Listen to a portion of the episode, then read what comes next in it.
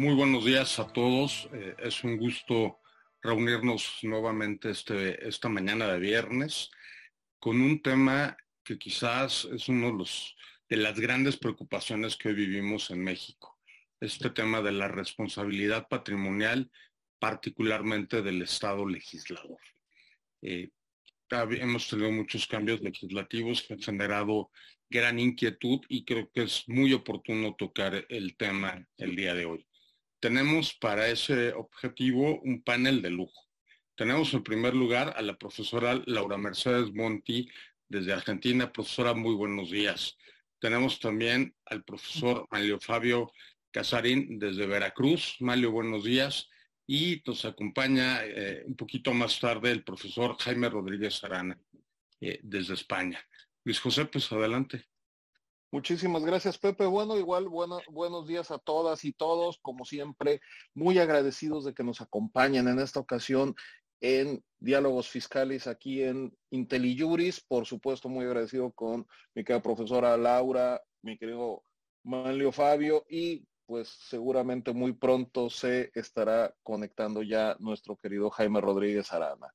Por supuesto, buenos días a todos aquellos que nos acompañan, que nos han acompañado ya en varias de estas sesiones, pues encantados de estar aquí con ustedes y con eh, tomando estos temas de debate o estos temas que se prestan a la discusión. Vemos por ahí algunos nombres, este, como creo Raúl, el profesor Raúl Bolaños, eh, el maestro René Ortega, Natalia Erciniaga, por ejemplo. Muchísimas gracias por acompañarnos como siempre. Y bueno, como Pepe ya adelantó, eh, en México tenemos el tema de la responsabilidad patrimonial del Estado y tenemos ya varios años con ella, pero parecería que no es una de las instituciones jurídicas que ha aprendido de la manera que uno, que uno hubiera sospechado, ¿no? Yo recuerdo ya hace eh, cerca de 20 años que fue la reforma constitucional que introduce la responsabilidad patrimonial del Estado eh, a nuestro sistema y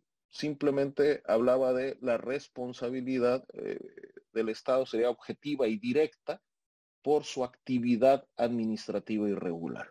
Entonces, esto en su momento se pensó que iba a ser un gran cambio, se pensó que iba a ser uno de los grandes controles que se iban a imponer sobre la administración pública, eh, se veía incluso como una posibilidad o como una forma de reforzar precisamente eh, eh, la actividad administrativa para perfeccionar la actividad administrativa. Se hablaba de que iba a reforzar la tutela de los derechos fundamentales y la, y la realidad es que es una disciplina, que una, una institución que no prosperó como se esperaba o como se, se pensaba. Es cierto, tuvo en sus orígenes muchos, muchas fallas en cuanto a su diseño normativo, las cuales fueron corregidas años después, pero aún así sigue quedando la gran limitante de que el propio texto constitucional nos remite a la actividad administrativa irregular. Ahora, como, como bien lo anunciaba Pepe, y es el tema que nos reúne en, este, en esta mañana de viernes, eh, ¿qué pasa si la lesión o la afectación que se ocasiona no es por una actividad administrativa irregular, sino es precisamente por la actividad del Estado legislador. ¿Cómo podemos hacer responsable al Estado eh, si nos da, si daña al ciudadano mediante esta actividad legislativa? Y bueno, de eso se trata que eh, tengamos nuestros diálogos fiscales en esta ocasión aunque evidentemente vamos muy de la mano del derecho administrativo. Y sin más, pues hombre, hay que darle su lugar a nuestros invitados. Así que, profesora Laura Monti, si es tan amable de platicarnos eh, el tema, por favor, desde su perspectiva. Muchas gracias. Muchas gracias por la invitación, profesores. Muy contenta de estar con todos los colegas. Eh, bueno, eh, yo tomo el tema de la responsabilidad del Estado normativo, legislador, que en la Argentina está reconocido legislativamente, etcétera, pero la verdad es que es muy difícil de hacer efectiva en la práctica. Ahora les contaré un par de cosas por qué.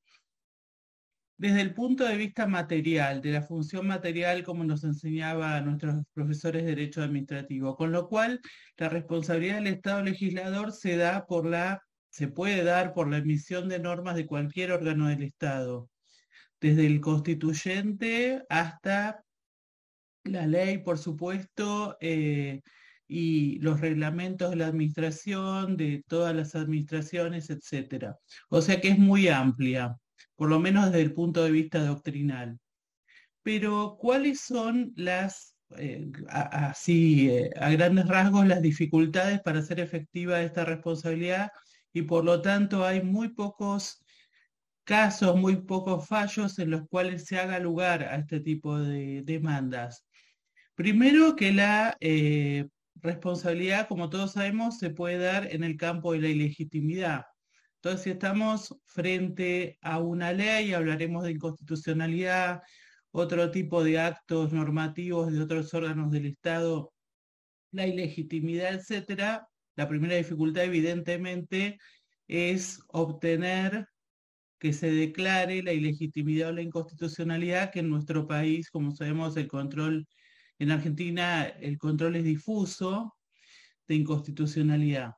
Eh, después, si nos encontramos en el ámbito de la responsabilidad por actividad legítima, eh, tenemos el problema de que siempre se elaboró doctrinal y jurisprudencialmente y actualmente está establecido en la ley de responsabilidad del Estado, que es una ley federal, y varias provincias han dictado leyes de responsabilidad del Estado también, recogiendo el requisito del sacrificio especial el sacrificio especial, para que se configure esta responsabilidad, es muy difícil de, eh, de elaborar, ¿no es cierto?, de demostrar, eh, porque acá hay consideraciones jurídicas y políticas en realidad de parte de los jueces, porque por un lado está la gran cantidad de personas a las cuales se puede afectar con una norma, con lo cual si el Estado le tuviera que responder a todas ellas, tendría un grave desequilibrio. Entonces, un profesor nuestro ha hecho una especie de concepto inductivo del sacrificio especial que básicamente se funda en que desde el punto de vista cualitativo ha de haber el sacrificio de un derecho adquirido, que es lo que la ley de responsabilidad del Estado recoge, y que desde el punto de vista cuantitativo, aunque no se lo blanquee, pero leyendo los libros uno lo ve, lo que hace falta es que no haya demasiada gente comprometida, que es lo que normalmente pasa con una norma. Porque si hay una gran cantidad de gente comprometida, como decíamos antes, lo que tiene que erogar el Estado es demasiado. Básicamente es así. Después también hay algunos eh, límites que surgen de la jurisprudencia de la Corte Federal, eh, como por ejemplo ser más restrictivos a la hora de resarcir los daños cuando se trata del ejercicio del poder de policía de salud, por ejemplo, por parte del Estado, como si hubiera una especie de, daño esperado o, de deber de soportar ese daño por parte de los, de los afectados. Y en algún fallo suelto por ahí, pero muy discutido y muy estudiado, también se hace mérito para rechazar este tipo de demandas que la demandada se halle en una situación de las que la doctrina llama de sujeción o de supremacía especial. Por ejemplo, una entidad financiera frente a la regulación del ente regulador en materia de, de entidades financieras. Parecería, por lo que surge de los fallos de la Corte Federal, que en esos casos hay como un mayor deber de soportar el daño derivado de la actividad legislativa. Y por último, eh, lo que se ha estado planteando últimamente, y de hecho hace no mucho hay un fallo bastante discutible también de la Corte Federal, es si cabe responsabilizar al Estado patrimonialmente por su omisión de legislar, ya no por la legislación, sino por no legislar. Bueno, básicamente este es el cuadrito que uno podría decir los, los grandes temas que por supuesto luego podemos desarrollar eh, por medio de, la conversación, ¿no? Perfecto. Pues muchísimas gracias, profesora. Eh, le damos la bienvenida al profesor Jaime Rodríguez Arana. Jaime, buenos días. Eh, buenos días. ¿Cómo, están? Me alegro mucho de saludarlos. Este, pues la pregunta obligada, Jaime, ¿cuál es la posición en España de la responsabilidad patrimonial? Adelante, si eres tan amable. Con mucho gusto. Bueno, en primer lugar, estoy muy contento de participar en este webinario con tan ilustres eh, profesoras y profesores y la verdad es que eh, es un tema provocador para un profesor de Derecho Administrativo hablar sobre la zona patrimonial del Estado, porque del Estado legislador, porque eh, es verdad que los estudios y las normas que afectan al Poder Ejecutivo y al Poder judicial, más al Poder Ejecutivo que al Poder Judicial, bueno, han planteado los términos de la cuestión eh, desde la perspectiva de los requisitos eh, tradicionales del daño antijurídico, del daño individualizable, de la causalidad. Eh, el problema con los jueces en mi país es más complejo porque en la Constitución desliza un concepto denominado de eh, el error en la interpretación de la norma al que muchas veces se acogen para mm, evitar que puedan suscitarse cuestiones que tienen que ver con esta materia, que además también está la, la disciplinaria y eh, en el mundo judicial en España la acción de regreso es potestativa, en cambio en el Poder Ejecutivo es obligatoria. Una vez que eh, pues se ha establecido en un procedimiento contradictorio efectivamente el Poder Ejecutivo, el Gobierno, la Administración, pues ha ocasionado un daño de estas circunstancias y de estas caracterizaciones, pues eh, procede, ¿no? En cambio, el mundo judicial es más, más delicado, más difícil, más complejo. Y no digamos ya, y entrando ya en la materia del Estado, eh, la rueda del Estado legislador, eh, el año 2022, al final, vio la luz un libro en Tiran Leblanc eh, titulado Fundamentos y Principios de la Responsabilidad Patrimonial del Estado Legislador, cuyos autores son Enrique Rivero Iser y un servidor. Y es un libro breve, donde hay un estudio histórico de eh, la doctrina, la jurisprudencia francesa sobre el particular, que en Francia está más trabajado que, en, mi país, que en España, y porque en Francia hay un autor que se llama León Diguit, que es muy conocido de todos nosotros, los que estamos aquí presentes y de las personas que nos escuchan, a las que saludo muy cordialmente, donde eh, las transformaciones del derecho público, que es un libro de cabecera que cualquier jurista de derecho administrativo tiene que, no digo saber de memoria, pero casi, porque ahí están planteados muchos de los grandes problemas del derecho administrativo. Es verdad que con un enfoque muy realista, del sociologismo realista de, de Digit, y él, cuando se plantea lo que llama la responsabilidad del Estado legislador, con ocasión de la ley, si le llama, con ocasión de la ley, eh, hace una afirmación categórica que en los tiempos en que vivimos sería muy polémica. Ya la fue entonces, pero ahora sería muy polémica porque él dice, este tema hay que plantearlo teniendo presente que miren ustedes a los legisladores, ¿eh? miren a los legisladores. Claro, eh, este es un tema difícil, ¿eh? es un tema delicado, porque es verdad, el gran principio del derecho de quien causa daño a otro tiene obligación de repararlo, que es de la teoría general del derecho, cuando vamos a los poderes del Estado, poder legislativo, el poder ejecutivo y el poder judicial, en el marco del poder legislativo, no es que sea más complejo, pero se conocen poco supuesto. En España el Tribunal Constitucional pues, ha hablado del tema con ocasión de una sentencia de 1985, una expropiación por un decreto ley de un grupo empresarial muy importante, y mm, cuando analiza eh, los daños pueden ser causados a través de la ley, se plantea también el problema acerca de que una ley ordinariamente necesita el complemento de la actividad administrativa. Pero es verdad que puede haber leyes o decretos leyes o normas con fuerza de ley que mm, solo la promulgación pueden ocasionar daño a eh, ciudadanos concretos. Eh, en Francia, pues hay, hubo en el principio del siglo XX varias decisiones del Consejo de Estado sobre el particular.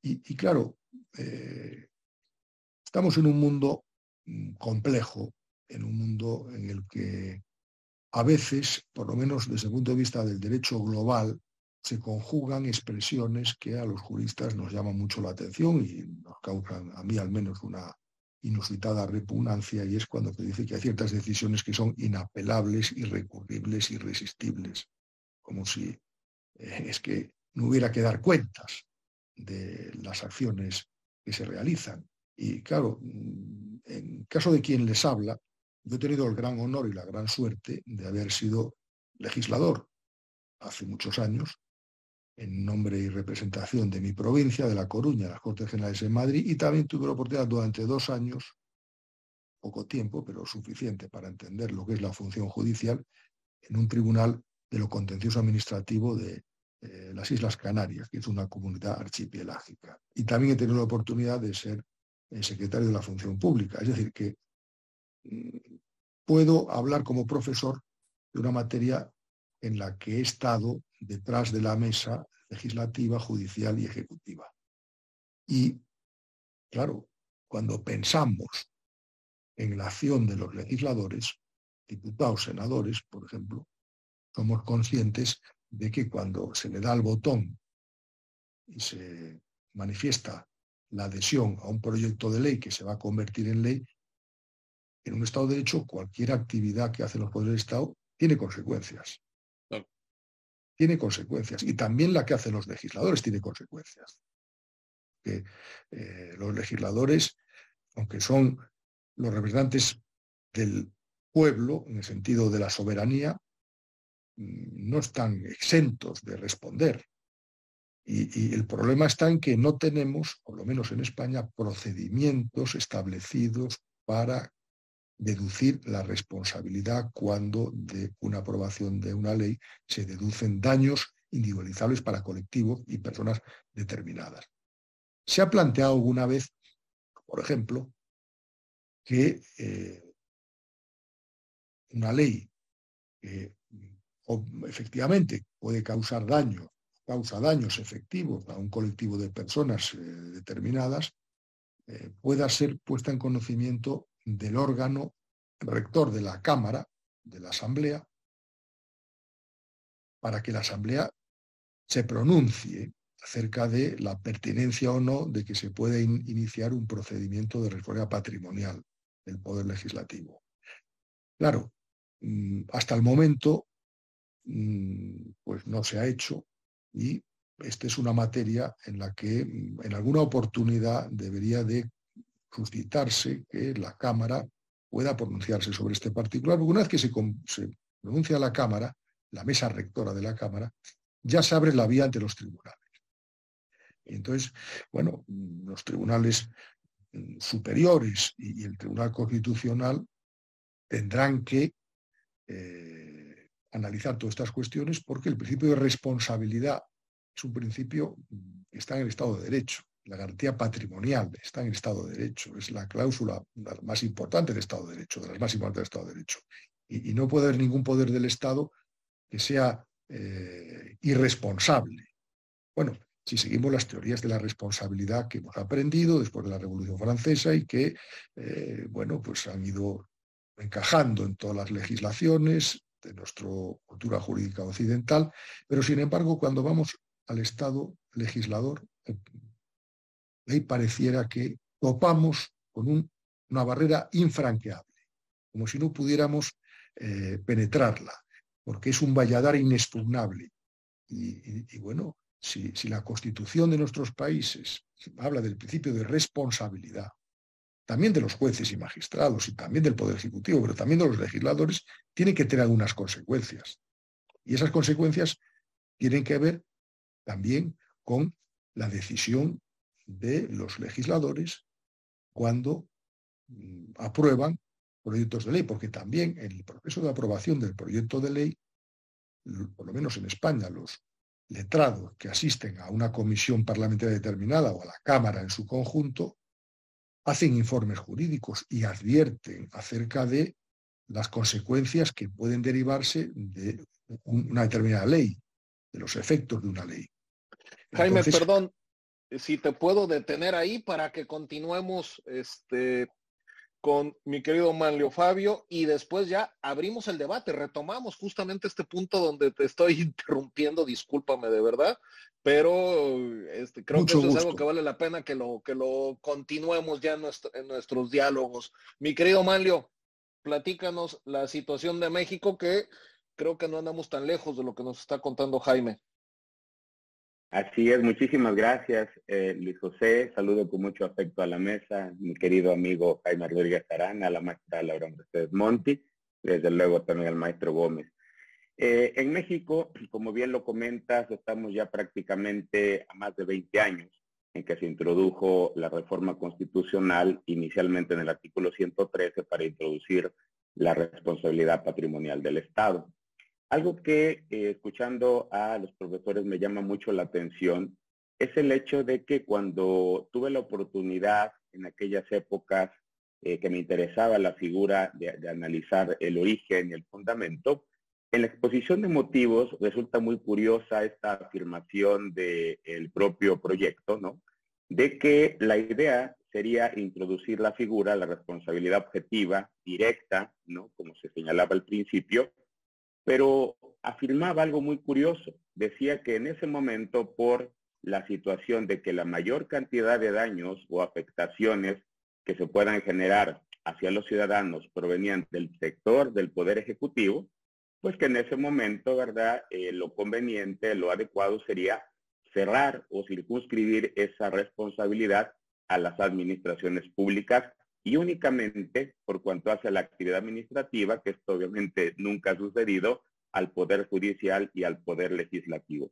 Esto llama la atención por varios aspectos. El primero es que de una manera a lo mejor eh, involuntaria, pero ahí se, se, se entiende, ¿no? está reconociendo que los demás poderes también a la hora de actuar son susceptibles de producir daño, son susceptibles de generar lesiones. Y esta situación me permite a mí concatenarla con algo que ya lo han platicado los profesores, que es muy concreto y que es un tema que tendremos que reafirmar. En todo el modelo del Estado constitucional y democrático de derecho, hay una plena sujeción de los poderes públicos al derecho, a la Constitución. Y en particular, en el caso de nuestro país, esta gran reforma, como ustedes lo saben, de 2011, que llegó a robustecer o llegó a redimensionar a los derechos fundamentales, pues evidentemente es el marco para que la responsabilidad del Estado pueda continuar desarrollándose y caminar hacia un esquema mediante el cual toda expresión de actividad estatal en su momento pueda ser susceptible de eh, causar daño y generar el derecho a los particulares, a los gobernados, para que puedan exigir su reparación. Hay desde luego una serie de mitos que hay que eh, tirar, hay que echar abajo. Uno de ellos que ha sido muy recurrente en el derecho comparado, pues es esta famosa teoría de la soberanía, que en virtud de que el legislador es una entidad soberana, es irresponsable, no se le puede en un momento dado reprochar la comisión de daños, porque finalmente son electos por la población. Esta situación me parece que desconoce que la soberanía en una visión, diría yo, actual, en una visión permanente en, nuestros tiempos, quiere decir que se traslada al gran pacto social originario establecido en la norma fundamental y hago la aclaración entre paréntesis con sus principios y valores. ¿Y esto qué quiere decir? Como afirmaba eh, Jaime, el principio de responsabilidad es un principio inherente a esta forma de Estado de Derecho precisamente por esta, diría yo, eh, obligación o deber de promover, respetar, garantizar e incluso, dice nuestro artículo primero, reparar derechos humanos. Aquí me parece que el reto es, diría yo, descomunal, porque tendríamos que ir primero pensando cómo se llega en un momento dado a plantear toda una estructura, todo un esquema, primero para tratar de establecer este principio general en donde el Estado administración, el Estado juez y el Estado legislador están sometidos a la Constitución y en el caso de los derechos humanos a los tratados y que por lo tanto este tipo de actividades son susceptibles de generar ese tipo de afectaciones. Obviamente no cualquier afectación, porque ya también se ha dicho de una manera muy clara, ¿no? Que se trata de ir eh, individualizando o precisando las lesiones establecidas no olvidemos que en materia de responsabilidad patrimonial, la Suprema Corte de Justicia de la Nación ha tenido mucha complicación para tratar de entender esto que el artículo 109 ya en su último párrafo habla de la actividad administrativa irregular. Ahí en algunas sentencias o resoluciones, eh, básicamente hay una línea muy tenue de división cuando la Corte afirma que se tratan determinadas acciones de una actividad irregular o incluso otras las identifica con actividades ilegales e incluso la responsabilidad patrimonial la ha llevado incluso al ámbito de la afectación a la integridad física y a la integridad moral. Por ejemplo, cuando ha condenado a dependencias públicas a resarcir el daño de personas, por ejemplo, por, por daño moral. Entonces, creo que tenemos en este caso las bases, me parece, para poder eh, reformular el sistema de responsabilidades y obviamente no solo casarnos con la idea de un aspecto que se deduce de esta relación que el día de hoy tiene la ley con la Constitución, que es precisamente su fiscalización por parte de nuestra Suprema Corte de Justicia. Es decir, una de las posibilidades de indemnización por un daño especial, un daño particularmente relevante, que finalmente rompa este equilibrio de igualdad frente a las cargas públicas, me parece que es importante tratar de precisarlo en donde no necesariamente la inconstitucionalidad de una ley va a dar automáticamente paso a un efecto indemnizatorio, pero también tomar en cuenta que leyes que no han sido fiscalizadas o declaradas inconstitucionales, en su individualización seguramente también podrán generar estos efectos desproporcionados en una o en una comunidad de personas. Y aquí, con esto termino esta primera parte, el tema de la estructura nos hace pensar primero en la legislación, es decir, se llega en este caso a reformar la Constitución para reconocer plenamente la figura, se tienen que realizar adecuaciones a la, ley de responsabilidad patrimonial del Estado, porque recordemos que así se llama, y la cota al, Estado de Administración, y finalmente la autoridad competente para hacerla valer, que en este momento, como ustedes lo saben, tenemos grandes dilemas. Por ejemplo, en nuestro país, el Tribunal Federal de Justicia Fiscal y Administrativa, que sería el ente competente y sus homólogos en las entidades federativas, tendría que pensarse muy seriamente en cómo podríamos transitar a su consolidación o fortalecimiento institucional y evidentemente con ello tratar de ir generando las garantías efectivas precisamente para que el legislador, como un poder sometido a la Constitución y en este caso a los tratados, pueda en un momento dado responder por su actividad que también, que también me parece no es solamente la consecuencia o el tema, un tema a título de sanción, sino que eso también, en mi, opinión, en mi perspectiva, ayudaría, así como la administración pública, a tener ese cuidado, a tener, diría yo, esa, esa parte de análisis, de establecer con toda precaución los aspectos que en un momento ya irían contemplados en la ley precisamente para evitar el menor daño, la menor afectación a, quienes van a ser sus destinatarios. Hasta ahí cerraría en este momento mi intervención. Mario, muchísimas gracias. A ver, me surgen varias inquietudes a, partir de lo que ustedes están comentando. Y, una de alguna manera la resolviste. La pregunta sería, ¿es necesario que se declare la inconstitucionalidad de una norma para efecto de que proceda la responsabilidad patrimonial del Estado? una primera pregunta. Una segunda pregunta, el tema de la legítima confianza eh, como argumento para plantear esta responsabilidad del Estado legislador, particularmente del Estado legislador. Y tercera pregunta, y, la, las lanzo a la mesa.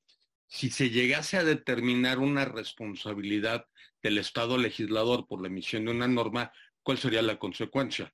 porque, por ejemplo, en la inconstitucionalidad expulsas la norma del sistema jurídico, pero en particular aquí, ¿cuál es la consecuencia para el legislador que emitió esta norma, eh, digamos, que, es contraria al sistema normativo? Adelante quien, quien quiera eh, contestarme las preguntas, por favor. Adelante, profesora Monti, si es tan amable. Bueno, gracias. Bueno, nuestro sistema para que se haga efectiva la responsabilidad del Estado legislador por su actividad ilegítima, es obligatorio que se declare la inconstitucionalidad de la norma o la ilegitimidad de la norma. Esa a la primera.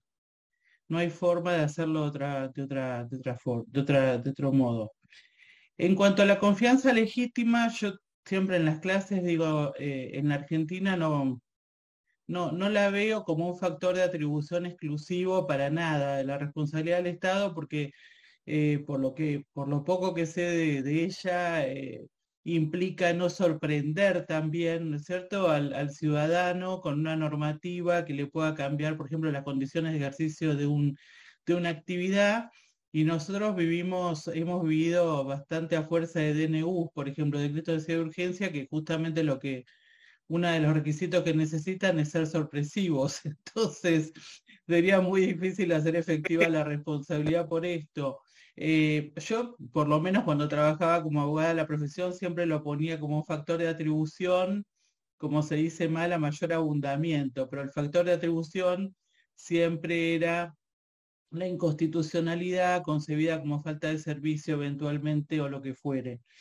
Eh, y después, por último, en cuanto a la determinación de la responsabilidad estatal, lo que pasa en nuestro país es, como dije antes, ¿no? Que si hay, claro, la declaración previa de inconstitucionalidad o ilegitimidad, la norma, para la persona al menos, salvo que se trate de un proceso colectivo, desaparece el mundo jurídico para ella, no se le aplica y además se le pagan los daños. Y en el caso, los daños eh, acreditados, por supuesto, y en el caso de la responsabilidad por actividad normativa legítima, eh, la norma sigue vigente y se le pagan los daños, que allá hay todo un debate acerca del alcance del resarcimiento, pero bueno, así es. Resumidamente eso, eso. Porque, porque aquí lo que estamos viendo es un legislador que emite normas incluso contrarias a principios constitucionales. Y, entonces, ¿cuál sería el efecto? ¿No? Si, si efectivamente eh, digamos, el Poder Judicial logra eh, determinar que efectivamente existe una contradicción o un conflicto, digamos, entre la norma emitida por el legislador y algún precepto constitucional, entonces, ¿cuál, cuál debería ser la consecuencia?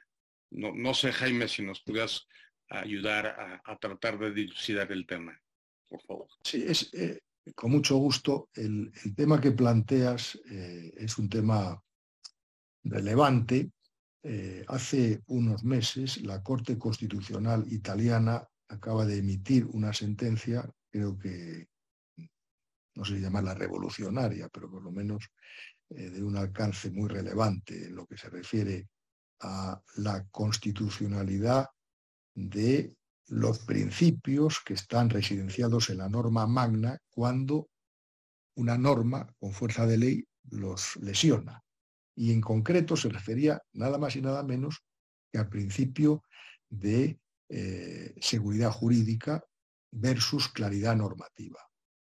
Y el tribunal declaró inconstitucional por lesión de un principio constitucional.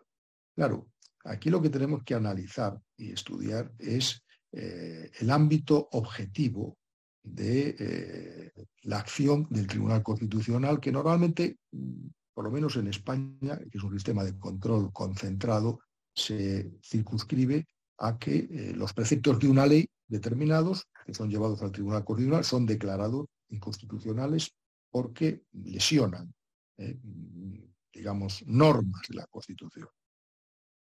Yo creo que todavía en España necesitamos dar un paso más adelante para que efectivamente los principios, por ejemplo, del artículo 9.3, nosotros tenemos en la Constitución eh, un precepto que establece los fundamentos de la Constitución, otro que se refiere a los valores constitucionales y un tercero que se refiere a los principios de la Constitución, principios jurídicos. Interdición de la arbitrariedad, responsabilidad, eh, cometimiento a la ley y al derecho.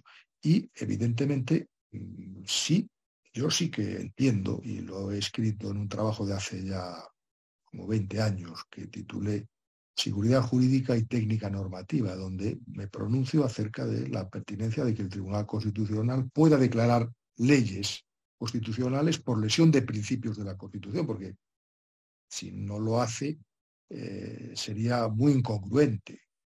Y, al final el Tribunal Constitucional tiene el monopolio de la interpretación de la Constitución.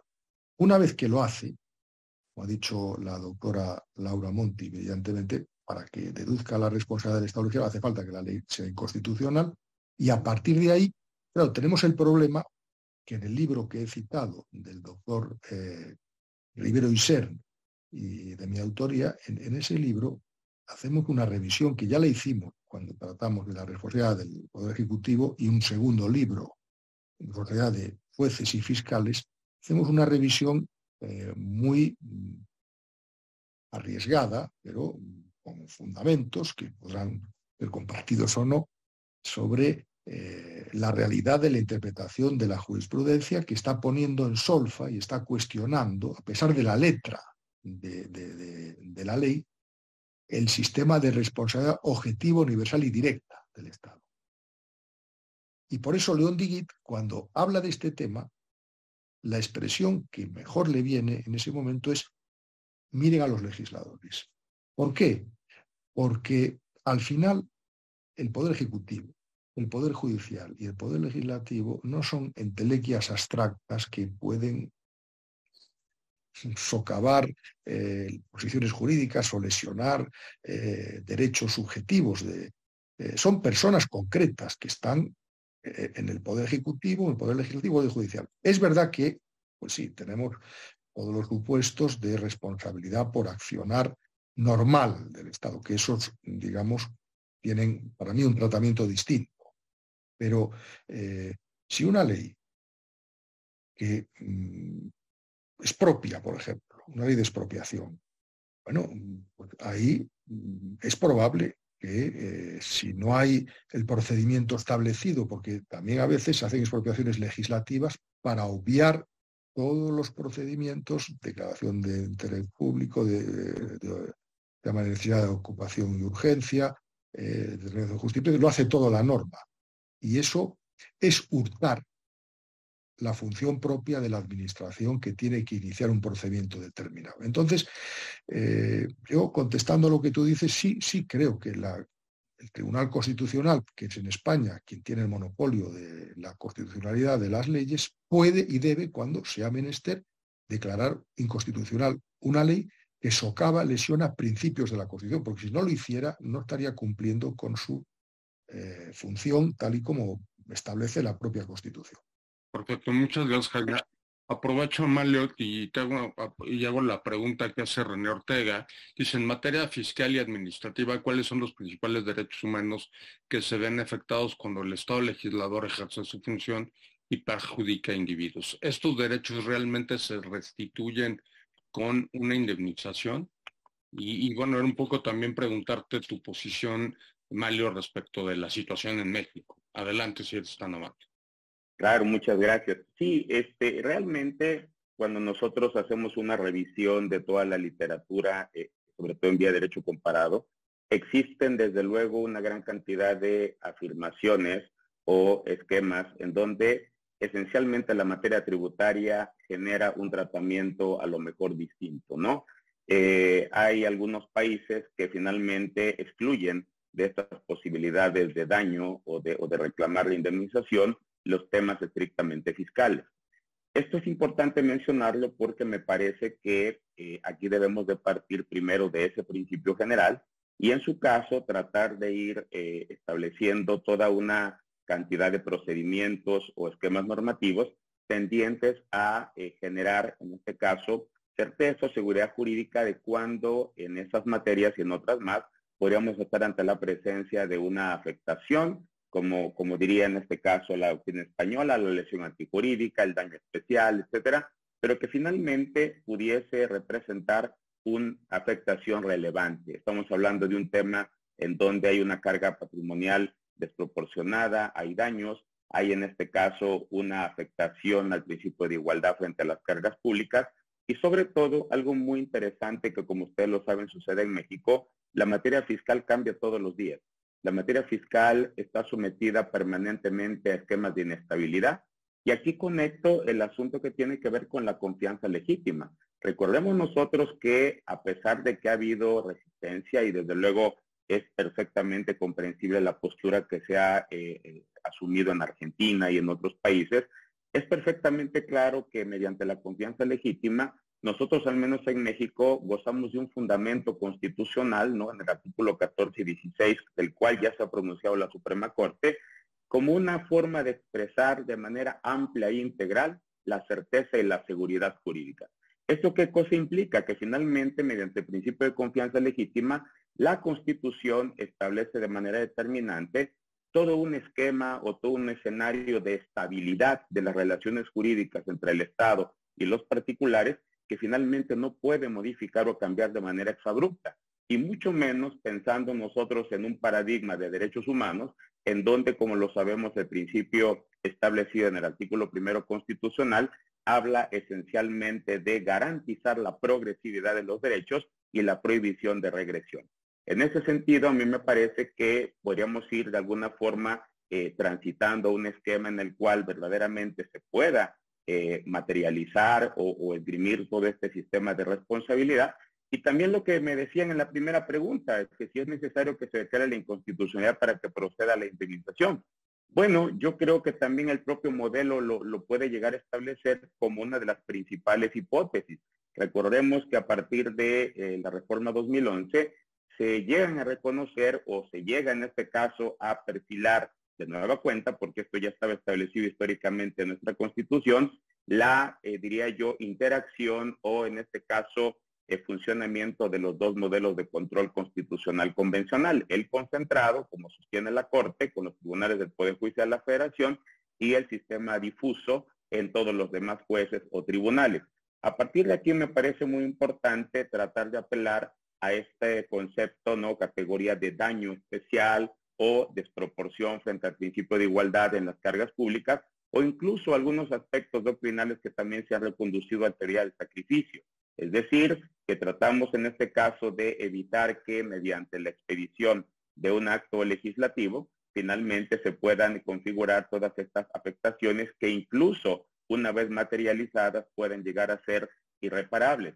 He, traído rápidamente aquí dos ejemplos para que veamos que las propias circunstancias sociales en nuestro país exigen necesariamente ir pensando con seriedad estos temas.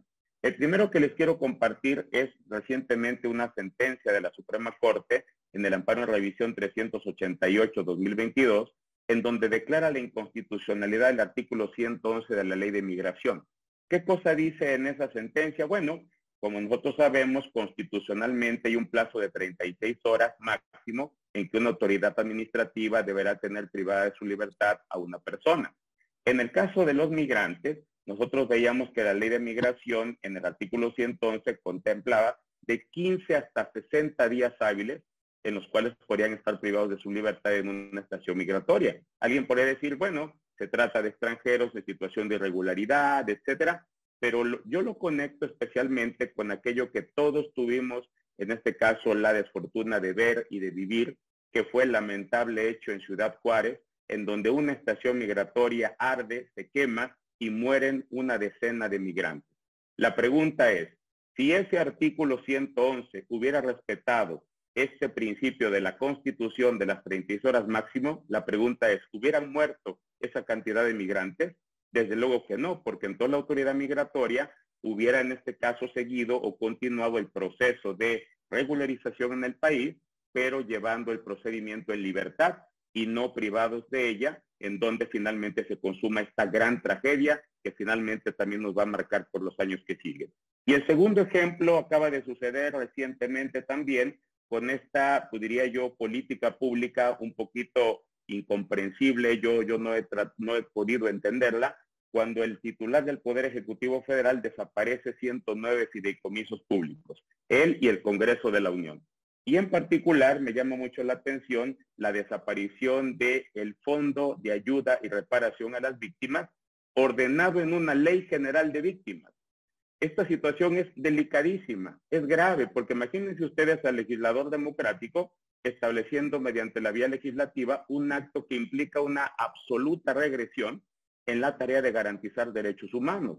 Entonces, Los casos concretos los vamos en este caso viendo, los vamos analizando y me parece que con las consecuencias a las cuales se referían acertadamente mis compañeros profesores, nosotros tendríamos que ir imaginando una estructura, un esquema más o menos, diría yo, claro, preciso, para que el legislador democrático también rinda cuentas, también sea responsable, no solamente por estas cuestiones de compatibilidad abstracta de la norma legal con la Constitución, sino en los hechos con la aplicación concreta de la ley, sobre todo cuando se produzcan este tipo de daños que a mi juicio son graves y que finalmente pueden, y de hecho en muchas ocasiones representan, una situación de irreparabilidad.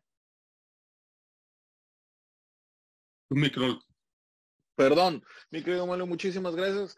Este, eh, antes que nada, primero un saludo muy grande a todas las personas que nos están acompañando. Estoy viendo de San Luis Potosí, de Ciudad de México, por supuesto, de Tepic, de Querétaro. Por ahí vimos a alguien de que nos estaba acompañando desde Miami, este, Tlaxcala, que siempre nos acompaña. Muchísimas gracias por, este, por acompañarnos como siempre. Muchísimas gracias por sus comentarios. Les reiteramos, por favor, que todas las preguntas, dudas, eh, comentarios que nos quieran hacer son más que bienvenidos, ya sea en el chat o en la sección de pregunta y respuesta eh, eh, de, de, la propia plataforma, por favor. Y ahora, a propósito de este último punto que tocas, mi querido Mario Fabio, que me parece de lo más, de lo más trascendente, de lo más, de lo más interesante, pues voy a hacer una pregunta que, a lo, eh, que y acto el comentario porque eh, mi querido profesor eh, don Miguel Acosta Romero, en paz descanse, él era especialmente resistente a la responsabilidad patrimonial del Estado. De hecho, dedica en su teoría general, dedica sendas páginas a decir por qué no debería de existir. y uno de, bueno, don Miguel era un, tipo particular, ¿no? Pero uno de sus argumentos, y ese es el que quiero utilizar para la pregunta es, decía, ¿hasta dónde alcanza la cartera del Estado para resarcir el daño en el entendido de que al final del día, pues el dinero sale de nuestros impuestos? Y lo, lo, dejo abierto. A lo, entonces, eh, casos este, radicales, pensemos, por, por daño, por, eh, por estado, daño por estado legislador, pues hombre, nos vamos a pagar nosotros mismos y nos va a salir muy caro a nosotros mismos. Entonces, ¿cómo resolver este tipo de disyuntivas? Y lo, y lo dejo abierto a los tres.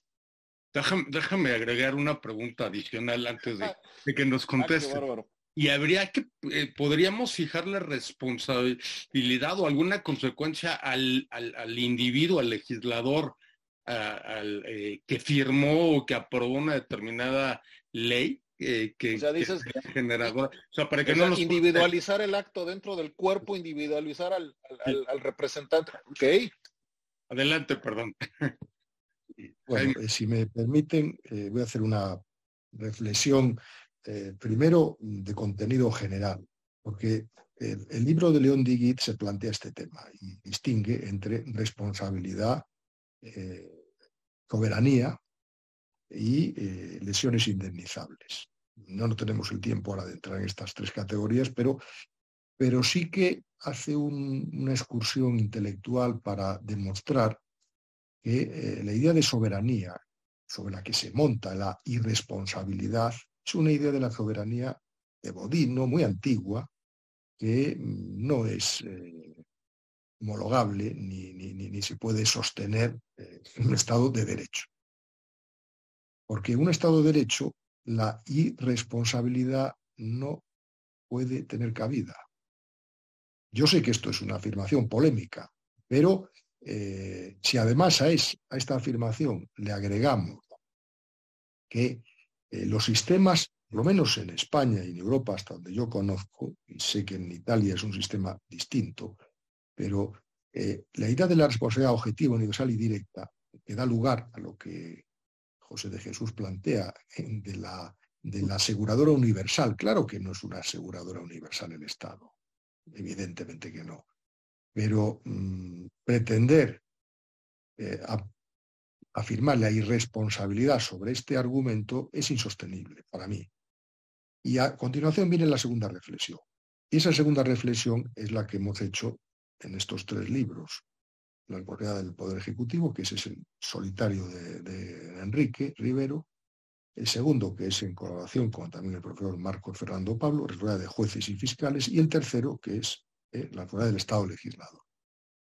Y en estos libros se apunta, porque no es fácil mm, mm, establecer una categoría dogmática de la responsabilidad, también porque en España el Tribunal Supremo, a pesar de la letra de la ley, de la ley de procedimiento y de régimen jurídico del Estado, mm, no, no, defiende a capa y espada este modelo objetivo, universal y directo, porque dice que es en el caso concreto donde hay que analizar verdaderamente las causas de los daños.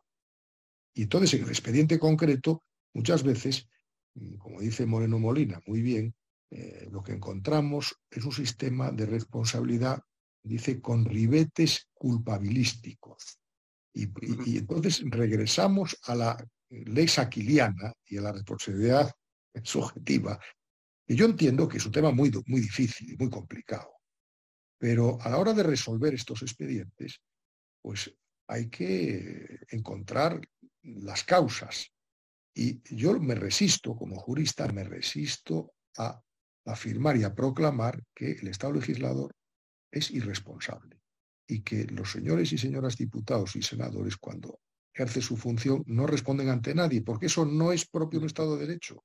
Entonces, pues habrá que buscar, en España lo hemos intentado provocando con eh, suerte desigual ante los órganos administrativos de, las cámaras que pueden pronunciarse y luego abrir la vía judicial para que efectivamente cuando, que no es fácil porque no todas las leyes o algunas leyes que causan daños son achacables directamente a, los legisladores, porque necesitan muchas veces la cobertura complementaria de la administración que dicte pues, una ley o un reglamento o una norma que aplique pues esos, eh, esos principios de la ley. Pero sí hay veces que no necesita la cobertura reglamentaria porque la ley es de aplicación directa y establece un régimen eh, concreto. Y aquí aprovecho para decir, y ya termino, que también se observa en, en la legislación comparada en Europa una peligrosa tendencia del legislador a administrativizar el contenido de la ley. Es decir, para que el reglamento no sea susceptible de ser recurrido ante la contencioso administrativo. Entonces vamos al legislador y el legislador aplica, eh, establece todo un régimen cerrado, diseñado minuciosamente para evitar el reglamento sea eh, controlado por los tribunales. Y viceversa.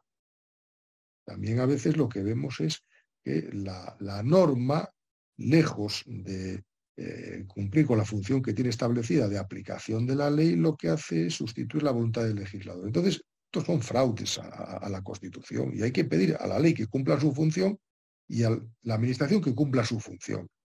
Y repensar eh, la categoría de la responsabilidad si es que queremos superar el dogma de, la soberanía ah, de Bodino, porque también, yo lo digo con, respeto, y porque esto se dice sabiendo que uno puede estar equivocado, ¿eh?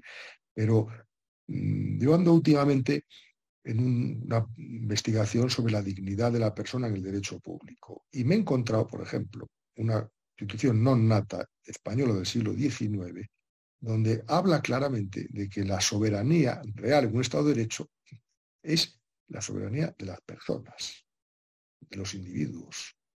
Y que claro que el Estado tiene que tener poderes y potestades, pero no para eh, realizarlas eh, sin límites, sino para realizarlas precisamente al servicio, a la defensa, protección y la promoción de la dignidad de las personas. Y esta reflexión creo que también permite consideraciones acerca del tema que nos ocupa en esta tarde, que es tan pertinente y tan difícil.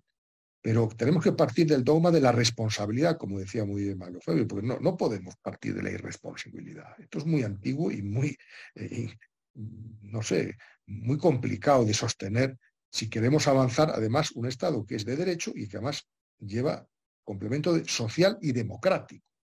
Con lo cual, pues eh, sí que hay que pensar, eh, nosotros tenemos algunas investigaciones ahora que están en esta materia de, pensar cómo se puede hacer efectiva la responsabilidad del Estado legislador, pero no solamente del Estado legislador como categoría abstracta, sino eh, haciéndola recaer sobre quienes puede ser que sean los que están ocasionando todo. Si te está diciendo un, informe del letrado del Parlamento que, que, esa ley va a ocasionar daños y le das al botón y firmas, pues eso tiene que tener alguna consecuencia.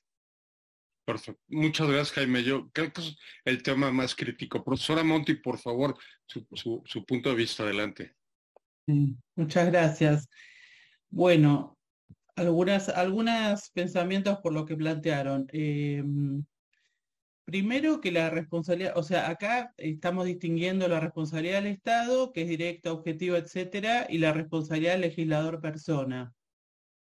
Respecto de la responsabilidad legislador persona, además de que son muchísimos, ¿no? Porque ahí es mucho más difícil de decir, bueno, vamos a demandar a todos y quiénes son los responsables y los que votaron, los que elaboraron el proyecto. Eh, hay un tema, por ejemplo, eh, que es el, acá no se suele demandar al funcionario, mucho menos a los legisladores, se demanda directamente al Estado, que es eh, que a veces hay otro tipo de responsabilidades del legislador que nos parece que están más lejanas, pero que deberían existir como la responsabilidad política, o sea, saber que esos legisladores no han trabajado bien, ¿no?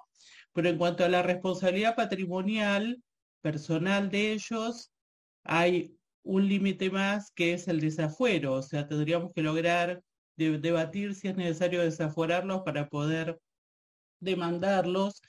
En la Argentina la ley de fuero federal dice que eh, los legisladores están protegidos por sus fueros para, eh, salvo para ser detenidos.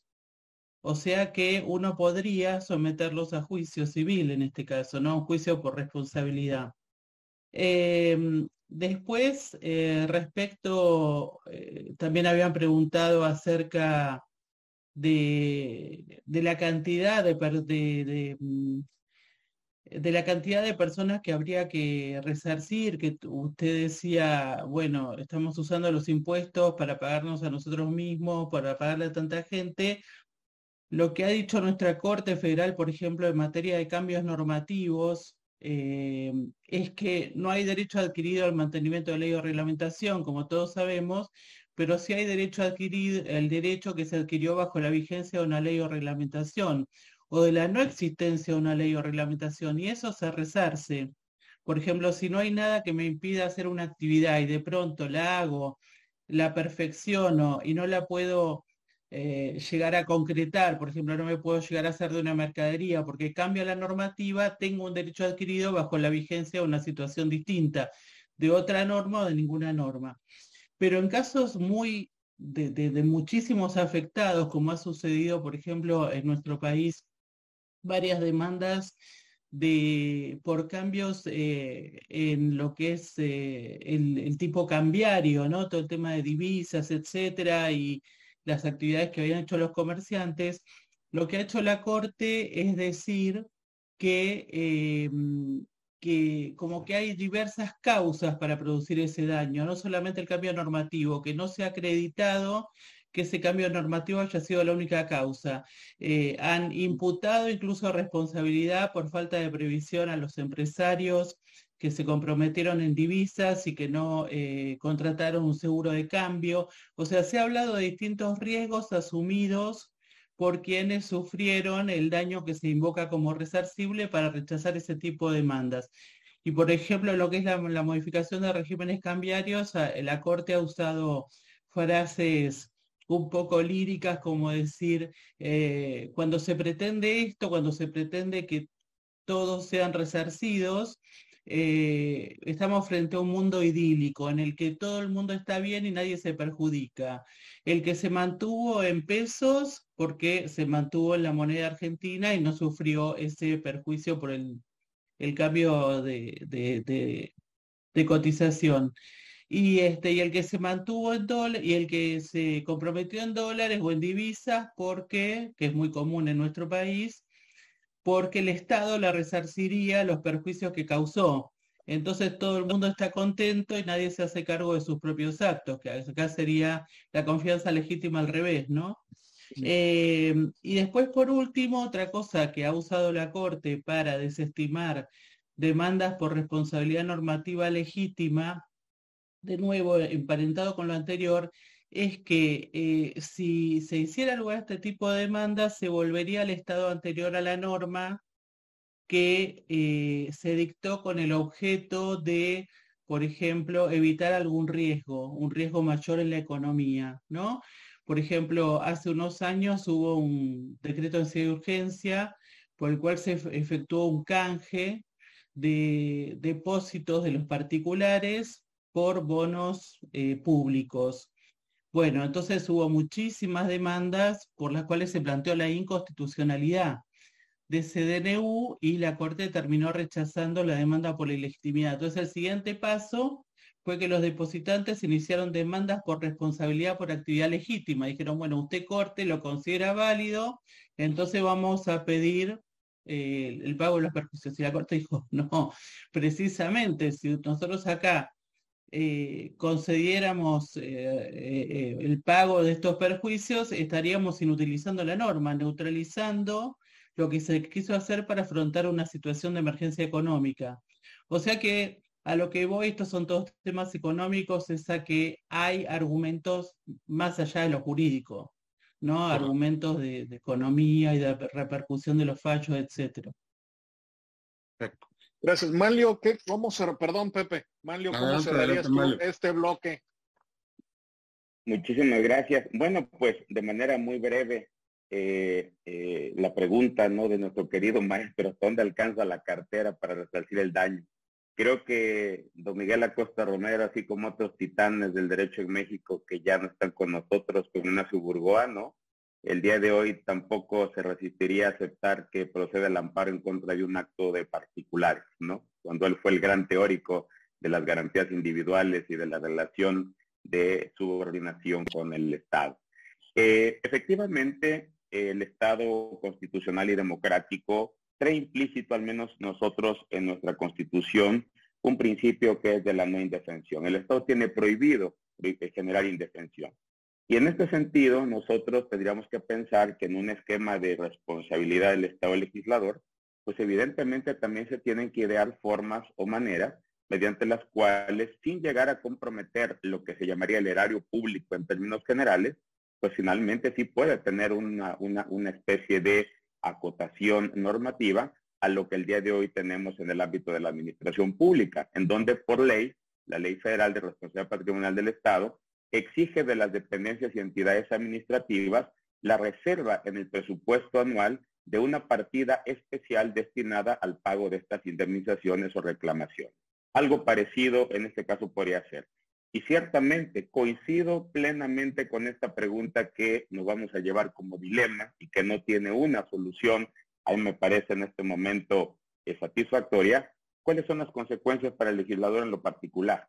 Si estamos hablando de una corporación legislativa. Recordemos que este dilema lo tenemos el día de hoy, lamentablemente, en diferentes ámbitos, como serían en este caso los problemas de la ejecución de fallos de condena al Poder Legislativo, tanto en materia de amparo como de controversias constitucionales. Es decir, ¿cómo hacemos que finalmente el Congreso atienda de una manera diligente y pronta estas reparaciones constitucionales?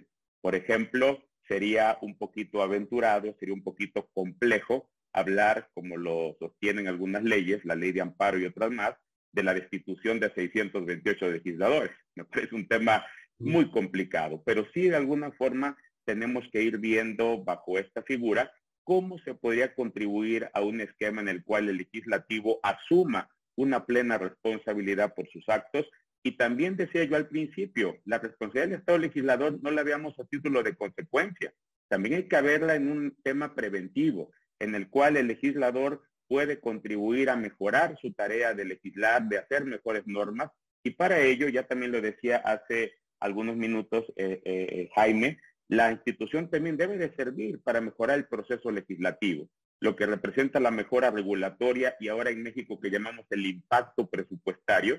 Me parece que son temas que se tienen que analizar previamente con todo cuidado a la hora de analizar y votar una ley, precisamente previendo consecuencias de daño o de afectaciones que necesariamente tendrían que ser reparadas. Entonces, ese es el comentario que yo tendría y me, me, parecen preguntas sumamente relevantes y provocadoras porque finalmente no tendrían en este momento una respuesta a lo mejor tan satisfactoria y es precisamente en lo que tendríamos nosotros que trabajar para ir generando luces en el camino e ir de alguna forma diseñando de mejor manera estructuras para que funcione adecuadamente esta necesaria, necesaria figura de la responsabilidad eh, del legislador. Gracias, gracias Mario. Bueno, aquí, aquí me haces reflexionar un poco lo que decía Bismarck, ¿no? En el sentido de que si supieras cómo se hacen las salchichas y cómo se hacen las leyes, no te comerías las salchichas. ¿no? Es, es un poco el, el por qué la inquietud de fincarle una responsabilidad a legisladores que luego no saben y que están legislando. Pero bueno, ahí, lo dejo solo como, como comentario. Tenemos una Si me permites el comentario, Pepe, decía Groucho Marx en Sopa de Pato. Dice, y espérense a que empiece a, imponer este, contribuciones. No, bueno.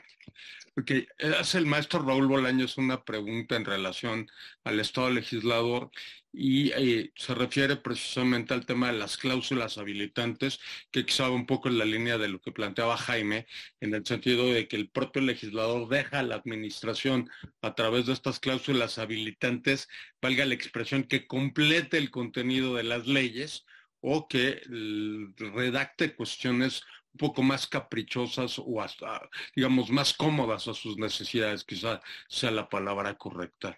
Y eso, pues, aunque obtengas una sentencia favorable, pregunta Raúl, se genera precisamente un tema de inseguridad y una posible contingencia por los costos que esto representa. No sé si tengan algún comentario al respecto. Tu micrófono, Jaime, tú, por favor. Perdón, sí, perdón. Sí, yo podía agregar en relación con esta cuestión de las cláusulas habilitantes, precisamente un asunto que tengo entre manos en estos días, se refiere a una ley, al precepto de una ley que eh, se pretende aplicar directamente cuando es un precepto en el cual no hay un régimen jurídico perfectamente delimitado y perfectamente especificado. Y la Administración está para eso, está para concretar el contenido de la norma. Ojalá que las normas fueran claras, completas, concisas y no dieran lugar a que en la interpretación, vamos, que en la aplicación de la norma la Administración tenga que hacer ejercicios realmente rocambolescos para poder llevarla a, efecto de acuerdo con los principios de la ley. y esto me lleva también a enlazar lo que decía ahora Manlio Fabio, atinadamente, eh, en, relación con eh, responsabilidad y buena administración, que es un tema que a mí me ha ocupado eh, muchas veces, porque hay autores que han llegado a sostener que una buena administración, también en el ámbito legislativo, pero sobre todo en el ámbito del Poder Ejecutivo, es aquella que tiene los medios necesarios para indemnizar rápida y adecuadamente las lesiones que produce en los bienes y derechos de las personas. Y no es así. Una buena administración es la que es diligente y no tiene que reparar. Eh, y, también en, el poder legislativo lo que, lo que podemos señalar, por lo menos de mi experiencia, cuando tuve oportunidad de formar parte de, del Parlamento español hace ya muchos años, es que en el proceso legislativo eh, hay todo un acompañamiento mm, jurídico de un cuerpo de funcionarios de la Cámara con, en España, con muchos veces, una alta preparación que te van advirtiendo, ¿verdad?, eh, de las distintas fases de, del proyecto, eh, cómo va pasando con las comisiones y también hay comentarios jurídicos sobre las consecuencias de la aprobación de esa norma. Con lo cual, si realmente los diputados, los senadores, eh, son conscientes de que tienen delante una norma que puede ocasionar daño, supuesto que la responsabilidad solamente será de aquellos que votan favorablemente, porque luego hay muchas veces que muchos diputados no votan. Es, también en los órganos colegiados, ¿no? Pues ¿quién tiene responde ante los tribunales. Los que votaron en un raro colegiado a favor o en contra, pues los que votan a favor y ocasionan un daño con esa decisión. Bueno, este es un tema, me parece que muy relevante, porque no es lo mismo que haya un proceso legislativo acompañado de informes, dictámenes y pareceres de personas con alta cualificación jurídica de un proceso legislativo en el que son los propios legisladores los que ante sí por sí deciden ¿no? si van a aprobar una ley en qué términos. Y en ese sentido, creo que la, advertencia que a veces puede hacerse desde, un cuerpo de letrados de las consecuencias de una ley, pues tiene que servir también para que eh, se adopten las decisiones que, que, sean menester. Y, yo, que sea una expresión muy antigua de los clásicos, cuando hablan de máxima libertad y máxima responsabilidad. Es decir, que cualquier decisión que se adopta tiene consecuencias.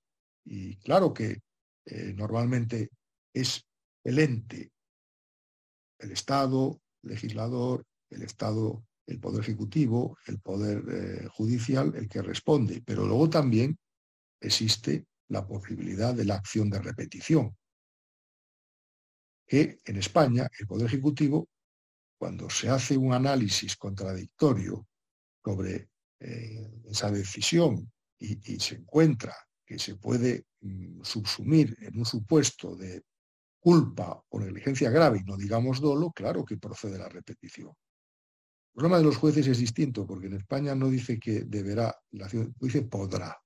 Y claro, el potestativo, eh, en España cuando habría el potestativo para el Poder Ejecutivo, normalmente no había ninguna acción de repetición, claro, porque los políticos, ministros, secretarios de Estado, no quieren problemas con los funcionarios de carrera. Y entonces no pasaba nada. Ahora, cuando se hace ese expediente y se demuestra contradictoriamente que puede haber habido eh, una culpa o negligencia grave, pues no tiene más remedio que aplicarla, la, la acción de repetición. Claro, en este momento, en España, hablar de la acción de repetición frente a los diputados y senadores es algo absolutamente eh, de marcianos, ¿no? O de algo completamente implanteable, porque, porque están revestidos de la soberanía popular y se consideran muchos de ellos absolutamente inmunes y exentos de cualquier responsabilidad. Y sin embargo, por ser el Poder Legislativo, son los primeros y servidores que debía haber del Estado y los primeros empeñados en poder responder cuando de sus actos se deriven consecuencias.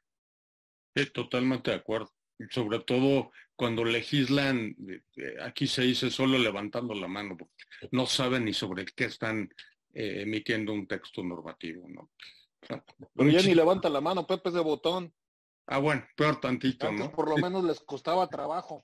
Pero, pero miren, eso también plantea otra cuestión muy delicada, muy difícil, sobre eh, las condiciones que deben ser tenidas en cuenta por los partidos para proponer los candidatos para el legislador, eh, digamos, ordinario, el Congreso de los Diputados o por el legislador singular, el Senado. Y que es un tema también que tiene que ver con lo que estamos hablando, porque es evidente que una persona que tiene unas condiciones eh, de conocimiento, incluso jurídicas, lo cual no quiere decir que tenga que ser diputado o senadores licenciados en Derecho, Dios me libre de tal afirmación, pero, pero personas que tengan pues, eh, acreditadas condiciones intelectuales para ser conscientes de la responsabilidad de sus actos, eso sí.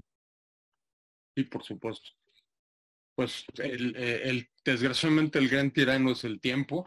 Estamos ya eh, con unos 15 minutos para ir concluyendo el programa. Entonces les pediría si hacemos una reflexión final antes de cerrarlo. Profesora Monti, si es tan amable, empezar usted con su reflexión final. Adelante. Bueno, este, yo lo, veo que estamos opinando sobre, claro, sobre, como sobre plataformas distintas, pues yo soy fiscal, entonces veo a las dos partes presentándose, ¿no? El abogado tiene, tiene más esa idea de la responsabilidad. Eh, nosotros lo que hemos visto en algunos casos es, como les comentaba, que se plantean estas demandas por responsabilidad eh, y lo que se halla es que no se logra acreditar que sea la norma o solo la norma lo que ha causado el daño. en muchos casos se encuentra que fue la misma parte la que contribuyó al daño también. Eh, entonces, ese es un tema probatorio, si se quiere, pero que es muy importante, ¿no? Porque la norma no es tan directa como un acto administrativo o el daño que ha causado la administración en medio de un contrato, etcétera. Entonces, para el abogado es muy importante acreditar que fue estrictamente la norma. Que las veces en que se ha admitido responsabilidad ha sido simplemente y casi nada porque la norma ha causado un efectivo eh, eh, sacrificio de un derecho adquirido. No hay otros casos en los que se admita responsabilidad que en algunos casos lo que se plantea en los juicios, y eso siempre se desestima, es que el demandante preferiría que la norma tuviera otro contenido. O sea que es un, tema solo de preferencia y no de ilegalidad ni de nada por el estilo. Em, después, respecto de la reglamentación, lo que les comentaba antes, eh, bueno, hemos tenido una novedad hace poco de parte de la Corte, que es, bueno, yo soy procurador ante la Corte, entonces lo que más conozco de la Corte este, es que ha habido una condena por, como les decía, por omisión normativa y fue justamente por omisión de reglamentación.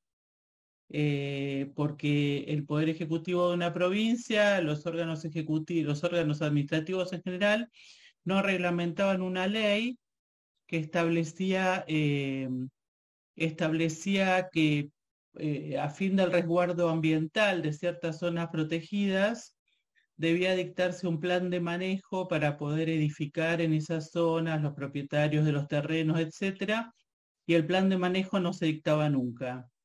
Entonces la Corte condenó por los daños producidos por esa omisión de reglamentar, o sea, por una omisión normativa. Y por último, ya que ustedes han hablado tanto recién de el legislador que tiene que tener la cabeza puesta también en los riesgos que puede causar por la norma, eh, creo que a lo mejor, aunque todo el mundo habla de eso, pero me parece en este caso podría ser útil que, eh, por ejemplo, en nuestro Código Civil y Comercial nuevo hay eh, la posibilidad de una acción preventiva de responsabilidad, que no implica responsabilidad patrimonial, sino decirle a alguien, mire, sobre todo en materia ambiental uno lo piensa, ¿no? Fíjese que esto va a causar un daño, entonces obtener que un juez declare que eh, eso no se lleve a cabo o, se lleve a cabo eh, considerando esos riesgos, etcétera, que a lo mejor esto también eh, habilitaría la acción de la comunidad, de decir, bueno, señalar los daños, o sea, por ejemplo, los, los grupos que se van a ver repercutidos por esa ley son los que más saben de los riesgos que entraña la ley que se va a dictar. Eh, eso no sé si se lleva a cabo y si se lleva a cabo, bueno, los legisladores lo, lo escucharán vía lobbies, pero no es algo que se haga público de ninguna manera. Eh, la participación de la ciudadanía también para hacer ver los riesgos que se pueden causar con una modificación normativa o, con una sanción de alguna ley nueva. bueno, eso es todo. no, doctora Monte, muchísimas gracias. Sería una especie de medida cautelar, ¿no? De, medida cautelar suspensiva. Sí, frente a proyectos de leyes, por ejemplo, nuestra jurisprudencia no admite amparos, pero a lo mejor con esta acción preventiva, que es una acción-acción que termina con el fondo, ¿no? Por ejemplo, eh, diciendo, bueno, no, que no se lleve a cabo esta actividad o que se la lleve a cabo con estudios previos adecuados, etcétera, quizá habría que, ahora se me ocurrió, mientras se los escuchaba a ustedes, se podría estudiar si esto serviría también para, eh, para la actividad del legislador, frente a proyectos, anteproyectos, que se estuvieran debatiendo. Yo tendría que pensar. A lo mejor acabo de decir una, una gansada muy grande, pero es algo bastante reciente. No, no, yo, yo creo que es bien interesante porque al final del día, pues es, un poco la creatividad eh, y, la, capacidad de innovar, como usted lo plantea. O sea, hay que buscar eh, que, el, Poder Judicial pues reaccione ante, ante cuestionamientos innovativos, ¿no? Y quizá Eso es eh, lo que va provocando que, que, vayan evolucionando en sus criterios. Muchísimas gracias, muy, muy, muy honrados con su presencia esta mañana, doctora Gracias, muy honrada por su invitación y por estar con este grupo. Muchas gracias. Malio, por favor, tus, tu reflexión final. Sí, muchísimas gracias. Bueno, pues yo creo que haciendo una recapitulación de lo dicho, tenemos en este caso que ir pensando en cómo afianzar y fortalecer este principio de responsabilidad del Estado en el paradigma del Estado constitucional y democrático. Los poderes públicos sometidos a la Constitución y de manera particular la actividad del legislador. Obviamente, a partir de esta, eh, diría yo, premisa, nosotros tendríamos que ir pensando en cómo ya en este momento el Estado mexicano, con sus mayores o menores grados de eficacia, ha ido perfilando una responsabilidad patrimonial de la actividad de las ramas del poder público. Si bien es cierto, a partir de 2002 y en la ley federal de 2005 de responsabilidad patrimonial del Estado, tenemos ya esta, diría yo, hipótesis o, supuesto para eh, que la administración responda por sus daños causados con motivo de actividad administrativa irregular, no olvidemos que también recientemente la Suprema Corte de Justicia de la Nación y en particular en el amparo 3584-2017, en interpretación del artículo 10 de la Convención Americana de Derechos Humanos, ha reconocido la posibilidad de reclamar una indemnización por error judicial. Esto desde luego lo tenemos también establecido en la Ley General de Víctimas en el artículo 74 y efectivamente hubo una puerta de oportunidad para ir perfilando esta responsabilidad del Estado legislador que me parece que tendría algunas, eh, algunos matices en este caso que agregar. El primero es que, eh, si bien es cierto, hay una ley federal de responsabilidad patrimonial del Estado, resultaría un poquito absurdo o peligroso delegarle toda, diría yo, la capacidad de normación de esta circunstancia al propio legislador, que él se autorregule. Debemos de pensar en bases y principios constitucionales que puedan perfilar el diseño o reestructuración de esta ley federal, precisamente para establecer supuestos claros, precisos y también las consecuencias que en un momento dado se podrían eh, generar. Y bajo esa, eh, esa premisa, bajo ese aspecto, me parecería que la propia eh, pues, eh, figura, en este caso, sí podría ser un avance importante en esta tarea de ir concretando la consolidación del Estado constitucional y democrático, pero también la garantía efectiva de los derechos fundamentales.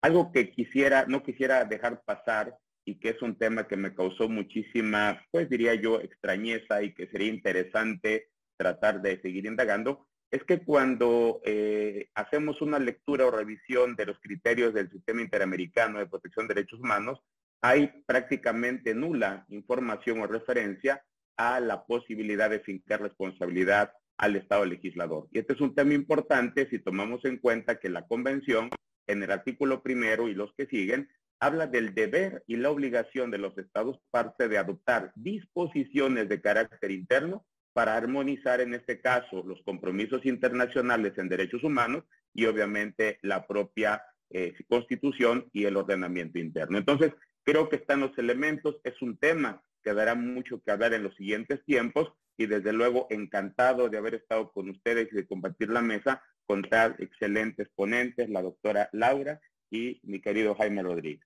Gracias. Al contrario, Mario, muchísimas gracias. Muy agradecidos con tu presencia. Y bueno, y, creo que como bien lo señalas, el tema eh, pues nos motiva a seguir pensando y reflexionando eh, de cómo eh, mejorar la figura y que se logre algún, algún beneficio para toda la comunidad. Muchísimas gracias, Mario. Jaime, finalmente te agradecemos tu reflexión final, si eres tan amable. Adelante. Mucho gusto. Eh, como todos sabemos, eh, en relación con el derecho público hay muchas formas de aproximarse a él, pero esencialmente hay dos.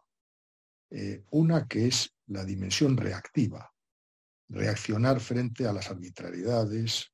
Acuérdense de aquel libro de García Enterría, la lucha contra las inmunidades del poder, que no solamente es el poder ejecutivo, puede ser el poder legislativo y el poder judicial.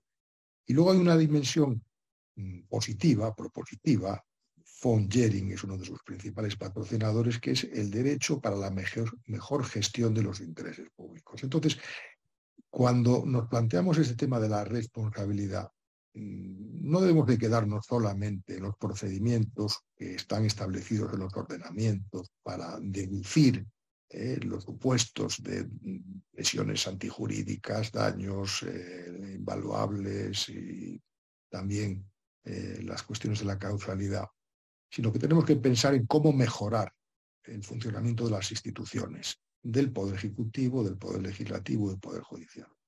Y a mí lo que he escuchado ahora en el cierre, tanto de la doctora Laura Monti como del doctor Fabio Casarín, relación con eh, los riesgos me parece muy pertinente.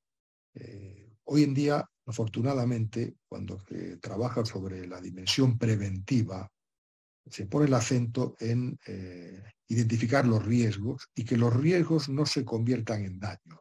Y aquí creo que los tres poderes pueden realizar una gran actividad. Nosotros tuvimos en España, ahora ya no, pero tuvimos una época en que el Tribunal Constitucional podía eh, la aplicación de una ley antes de hacer su juicio de constitucionalidad. Y fue eliminado porque se pensó que era dotarle al Tribunal Constitucional de un poder especial mm, superior al poder legislativo. Y que no, que había que esperar que se produjera la sentencia sobre la constitucionalidad o no de la ley. Ahora mismo eh, en España se está volviendo a replantear este tema, que es un tema difícil y que es un tema delicado. Pero igual que pues en, las normas administrativas, cuando hay una evidencia de que hay daños que van a ser irreversibles o irremediables y se actúa para detener la eficacia de esa norma, eh, estamos en el mundo de las medidas cautelares, ¿verdad? Que son juicios de eficacia, no son de legalidad, son juicios de eficacia. ¿Por qué no volver a pensar sobre este tema? Ya sé que es un tema muy difícil, muy delicado, pero hay veces en que es posible que, una ley pueda provocar unas situaciones irreversibles y que a lo mejor pues hace falta previamente hacer un juicio de eficacia. Y después está otro tema que a mí me parece sustancial y es la responsabilidad por omisión de la actividad del Poder Legislativo. Nosotros en España tenemos un capítulo tercero de la Constitución que se llama Principios Rectores de la Actividad eh, Económica y Social, donde están residenciados los derechos que se llaman sociales fundamentales. Por ejemplo, el derecho a la salud o el derecho al medio ambiente.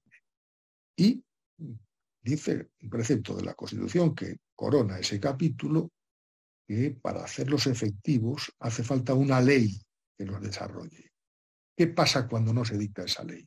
Y sin embargo se están produciendo daños en esas materias. Eh, ¿Es razonable que un Parlamento lleve 40 años o 30 años de desarrollo constitucional y no haya eh, desarrollado materias tan eh, sensibles para la vida de las personas? Es que otra pregunta que se hace la doctrina, es que eh, los preceptos de, la Constitución que se dice que son de aplicación directa, si no hay actividad legislativa, no puede el, Poder Judicial, más allá de lo que en América se habla de la actividad, eh, digamos, de, ese activismo judicial, no puede mm, hacer efectivos esos derechos en un caso determinado. Bueno, son preguntas muy complejas, pero que también eh, permiten pensar en el tema de hoy, que creo que está muy bien planteado, que es un tema difícil y que es un tema complejo, pero en un Estado de Derecho, y cuando nos acercamos al mundo global, que yo me dedico con, con interés y promuevo investigaciones sobre el particular y nos encontramos situaciones en las que de manera incluso presuntuosa, se dice que ciertas normas son inapelables, irrecurribles, irresistibles. Bueno, esto no es conciliable con un Estado de Derecho. Y, tenemos que eliminar esas inmunidades, esos espacios exentos de, de, control y de responsabilidad que pareciera, por lo menos en el ámbito global, que van sucediéndose y en algunos casos multiplicándose. Y al final, la responsabilidad tiene que servir para mejorar la técnica normativa, si estamos hablando del poder eh, legislativo. No quedarnos solamente que sí, que puede producir daños, hay que analizarlo en cada caso, pero tenemos también por delante pues, eh, que trabajar en la mejora del funcionamiento de las cámaras, de los parlamentos, en que efectivamente eh, en el proceso legislativo haya un proceso de, formación de la voluntad del Parlamento que tenga adecuados estándares para que efectivamente lo que al final salga, esas normas, no solamente no causen daño, sino todo lo contrario, que mejoren las condiciones de vida de las personas. Muchas gracias. Al contrario, muchísimas gracias a ti, Jaime. Y yo me quedo con esa reflexión. Creo que al final del día lo más importante es que exista una mejora en la, en la labor del legislador. Eh, muchas gracias nuevamente a todos, muy honrados con su presencia. Y, Luis, eh, de mi parte, hasta luego. Luis, te cedo la palabra, por favor. Para Muchísimas gracias. Bueno, reiterar, por supuesto, un enorme agradecimiento a estos queridos amigos y grandes profesores, la profesora Laura Monti, profesor Manlio Fabio Casarín y me quedo Jaime Rodríguez Arana, ya de muchos años compartiendo espacios y igual eh, reiterando su reflexión, al final del día el derecho está para servir a las personas. Eh, y esa es la gran reflexión. Y dicho esto, a todos los que nos han acompañado como, eh, como asistentes, a todos aquellos que nos están viendo por redes sociales, por nuestro canal de YouTube Live, que